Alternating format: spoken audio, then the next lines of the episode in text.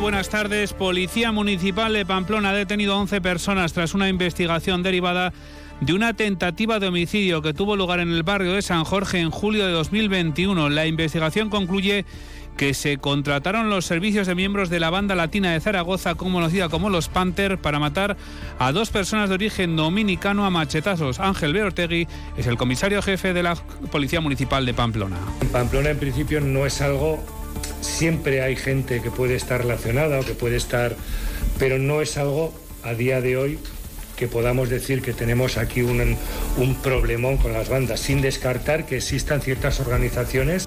La presidenta del gobierno María Chivite y el alcalde de Pamplona Joseba Sirón han mantenido este martes una reunión en la que han analizado acciones conjuntas para desarrollar nuevas viviendas en la capital navarra. Primera imagen entre ambos mandatarios tras el acuerdo de la moción de censura para desalojar a Cristina Ibarrola, que precisamente hoy ofrecía una rueda de prensa y se negaba a reunirse con Joseba Sirón. No tengo por qué reunirme con Joseba Sirón, pero Joseba Sirón me llamó eh, cinco minutos después de saltar por los aires la moción de censura. No tenía nada que hablar con él. Pamplona y Yamaguchi celebran hoy sus 20 años de hermanamiento con una visita institucional en la que se han estrechado lazos entre la ciudad japonesa y la Navarra en materia de cultura y ahora también en materia energética. Hoy hemos hablado aquí en más de una Pamplona con el vicegobernador de Yamaguchi. El principio de nuestras relaciones comenzaron con la visita de San Francisco Javier a la ciudad de Yamaguchi, que es la capital de la prefectura de Yamaguchi. Estamos muy contentos de tener este hermanamiento. Y la próxima semana Navarra participará una vez más en la Feria Internacional de Turismo de Fitur. Se celebrará entre el 24 y el 28 de enero en Madrid con el lema Otro Turismo. Saludamos, bueno, en este caso conocemos las palabras de la directora general de Turismo, Ana Rivas. Consta de 500 metros cuadrados, recoge los mensajes turísticos que Navarra quiere difundir como destino, que nos permiten descubrir el cicloturismo, Camino de Santiago, naturaleza y oferta cultural. Son las 2 y 33 minutos. Comenzamos. Onda Cero Navarra. Servicios informativos. Policía Municipal de Pamplona ha detenido a 11 personas tras una investigación derivada de una tentativa de homicidio que tuvo lugar en el barrio de San Jorge en julio de 2021. La investigación concluye que se contrataron los servicios de miembros de la banda latina de Zaragoza conocida como Los Panther para matar a dos personas de origen dominicano a machetazos. Natalia Alonso. Cinco de los detenidos están en prisión y el resto en libertad con cargos a la espera de juicio. Policía Nacional, Policía Foral y Guardia Civil han colaborado con Policía Municipal para esclarecer los hechos que se remontan al 23 de julio de 2021. Ese día en el barrio de San Jorge se produjo una, una agresión con machetes por parte de varias personas tapadas con pasamontañas, hasta cuatro según los testigos. A otras dos de origen dominicano, una de las cuales sufrió heridas graves. Antonio Sánchez, jefe de la Policía Municipal de Pamplona. Ha sido una investigación muy laboriosa y empezamos de la nada porque no había ninguna, ninguna cámara que hubiese grabado los hechos, ni había testigos que sí que presenciaron la agresión y la violencia de la agresión, pero que no aportaban ningún dato que nos hiciera tirar de ahí. Los dos agredidos han afirmado, agentes intervinientes en la investigación fueron citados por teléfono en el lugar para hablar al parecer sobre un episodio ocurrido una semana antes en el barrio, consistente en una pelea entre estas dos personas y el padre de los dos detenidos. Con estos datos se llevaron a cabo registros domiciliarios y detenciones, cuatro de ellas en Pamplona y siete en Zaragoza. Todos los arrestados tienen entre 20 y 30 años y son de origen colombiano, dominicano, brasileño y ecuatoriano, además de un menor de edad de origen rumano. Ángel Beortegui, comisario de la Policía Municipal. En Pamplona, en principio, no es algo. Siempre hay gente que puede estar relacionada o que puede estar. Pero no es algo a día de hoy que podamos decir que tenemos aquí un, un problemón con las bandas, sin descartar que existan ciertas organizaciones que pueden estar funcionando mm, a cierto nivel como tales.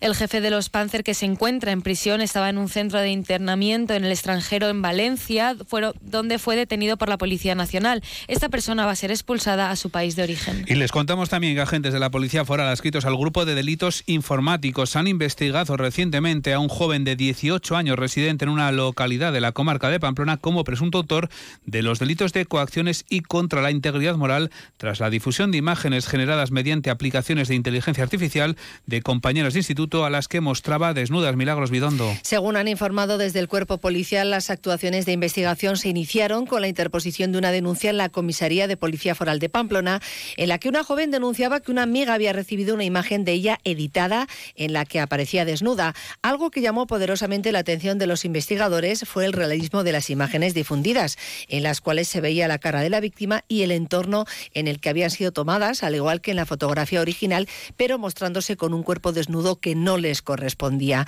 Tras poner todos los hechos en conocimiento de la autoridad judicial, fue el juzgado de instrucción número 4 de Pamplona el que asumió la investigación, autorizando a los agentes de policía foral a realizar las investigaciones que permitieran dar con la identificación del autor. A continuación se procedió a realizar un rápido juicio en presencia del investigado y demás partes personadas, el cual asumió los hechos que se le imputaban. La presidenta de Navarra, María Chivite, y el alcalde de Pamplona, Joseba Sirón, han mantenido este martes una reunión en la que han analizado acciones conjuntas para desarrollar nuevas viviendas en la capital Navarra. Primera imagen entre ambos mandatarios tras el acuerdo de la moción de censura para desalojar a Cristina Ibarola.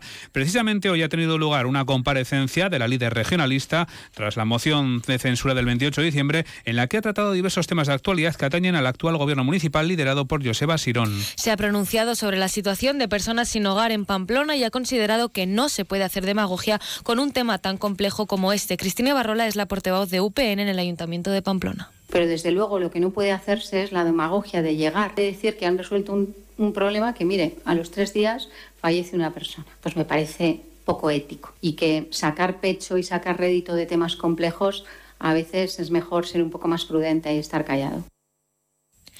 Por otro lado, otro de los grandes temas que hemos escuchado también en boca del alcalde Joseba Sirón es el de la transición que están viviendo tanto el ayuntamiento como la ciudad, ya que él se refería a una transición contraria a lo modélico. Ante estas declaraciones, Cristina Barrola ha respondido afirmando que ella no tiene por qué reunirse con el alcalde y que en caso de hacerlo sería siempre grabado en comisiones y plenos, ya que afirma no fiarse de su palabra.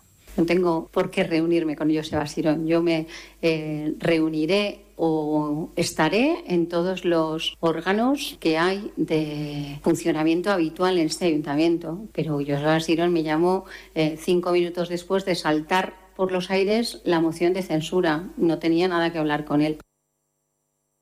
La exalcaldesa ha aprovechado la ocasión para resaltar los eventos que han tenido lugar en estas fiestas de Navidad, ya que dice le sorprende que el actual gobierno municipal no haya hecho un balance al respecto.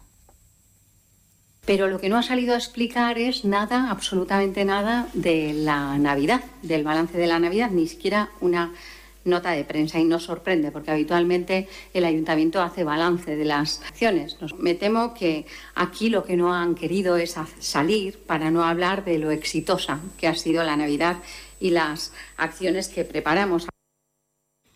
UPN ha solicitado la comparecencia urgente del consejero de Cohesión Territorial, Óscar Chivite, para que explique la adjudicación de los túneles de Velate, una adjudicación que conocíamos ayer por parte del Gobierno de Navarra y que habla de unas obras que se van a extender durante los próximos cinco años. En una nota de prensa, UPN ha mostrado su profunda preocupación ante las informaciones publicadas este martes por Diario de Navarra, en las que se señala que tres miembros de la mesa de contratación emitieron votos particulares por su desconformidad en la valoración de las ofertas y la solvencia del ganador. UPN ha considerado estos hechos muy graves y ha pedido que el Gobierno esclarezca con total transparencia lo sucedido. Asimismo, la formación regionalista ha solicitado toda la información relativa al proceso que obre en poder del Gobierno de Navarra. Al margen de esta cuestión, les contamos que los regionalistas han presentado una proposición de ley foral para garantizar la universidad y la, la universalidad y la gratuidad del ciclo 03. Plantea extender la gratuidad a todos los centros privados autorizados por el Departamento de Educación. Pedro González es el portavoz de Educación de UPN en el Parlamento. Eh, esa regulación era 100% educativa, condiciones físicas, ratios, titulaciones y sobre todo el currículo de la propia etapa. Ya nadie discute, como decía anteriormente, ese carácter educativo, porque el derecho a la educación durante la primera infancia aparece como básico en todos aquellos acuerdos internacionales sobre los derechos del niño. La delegación de la prefectura de Yamaguchi vive hoy su segunda jornada de la visita a Navarra en el marco del programa oficial previsto para conmemorar el vigésimo aniversario de la firma de la Carta de Hermandad entre nuestra comunidad y esta provincia de Japón. A las once y media, los integrantes de la delegación japonesa han sido recibidos por el Parlamento y a la una les recibía la presidenta María Chivite en el Salón del Trono del Palacio de Navarra. En Onda Cero, el vicegobernador de Yamaguchi ha mostrado su satisfacción por la unión con Pamplona desde hace dos décadas y lo que supone, decía, para él este hermanamiento. Lo escuchamos con el traductor.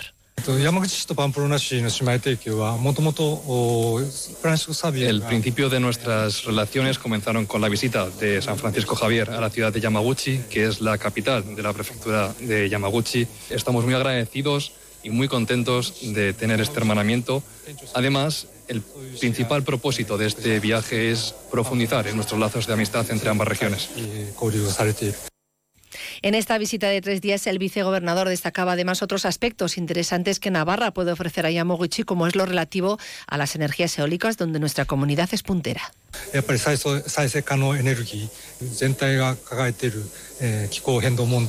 Además de la energía eólica, tenemos un gran interés en las energías renovables. Sabemos que eh, el mundo entero está realizando un gran esfuerzo en realizar esta transición energética para reducir los combustibles fósiles y en Yamaguchi también queremos incrementar la producción de energías renovables, como puede ser la eólica.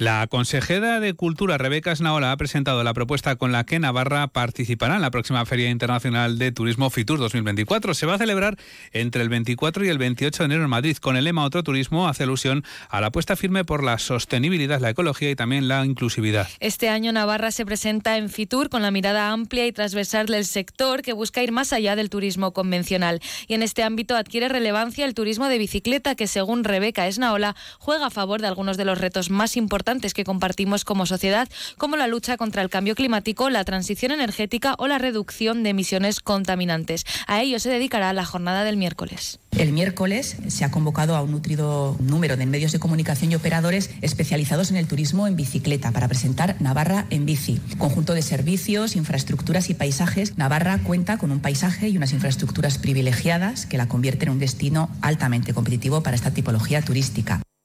Y Reino Gourmet ha realizado esta mañana en el Centro Integrado de Burlada, precisamente Reino Gourmet estará en esa Feria Internacional de Turismo. Fitur ha celebrado esta mañana en el Centro Integrado de Burlada un evento para conmemorar el vigésimo aniversario de la producción integrada en Navarra, realizando una demostración de sus productos por parte del alumnado de hostelería del Centro de Burlada y en el que han participado las empresas adscritas actualmente a la marca de calidad. Un acto en el que ha participado el consejero de Desarrollo Rural, José María Yerdi.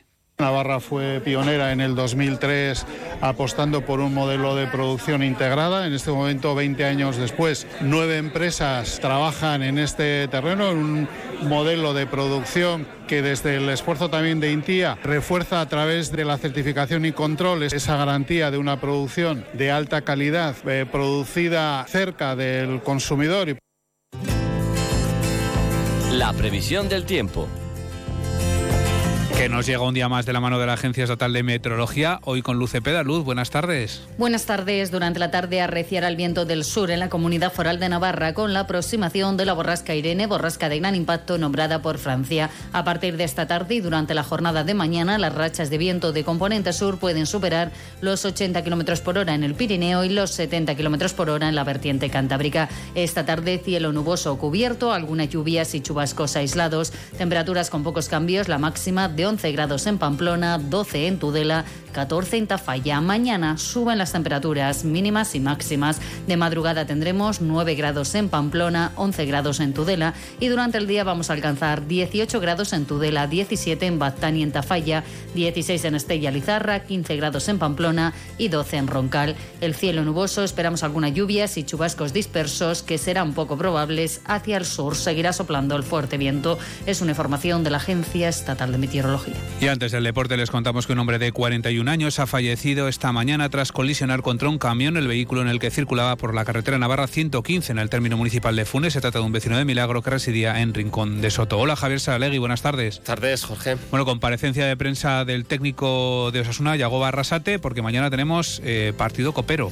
Muy convencido el entrenador Rojillo de que se le puede ganar a la Real, un equipo al que no se vence desde hace 12 años, seis de ellos con Yagoba Arrasate como entrenador y muy metido el entrenador en la eliminatoria pensando que Osasuna ha mejorado en este último mes y medio y que está en condiciones de ganar a la Real. Ahora lo vamos a escuchar, además de los partidos de Copa del Rey de Fútbol Sala que juegan Sota y Rivera Navarra esta tarde, esta tarde noche, en un gran día para donar sangre, porque cualquier día es un buen día para llevar a cabo esta acción solidaria que salva vidas, donar sangre. En la web de Adona tienen toda la información y el teléfono para pedir cita. Hasta las 3 de la tarde les acompaña Javier Salegui en Onda Deportiva. Hasta aquí llega la información de Navarra. Buenas tardes.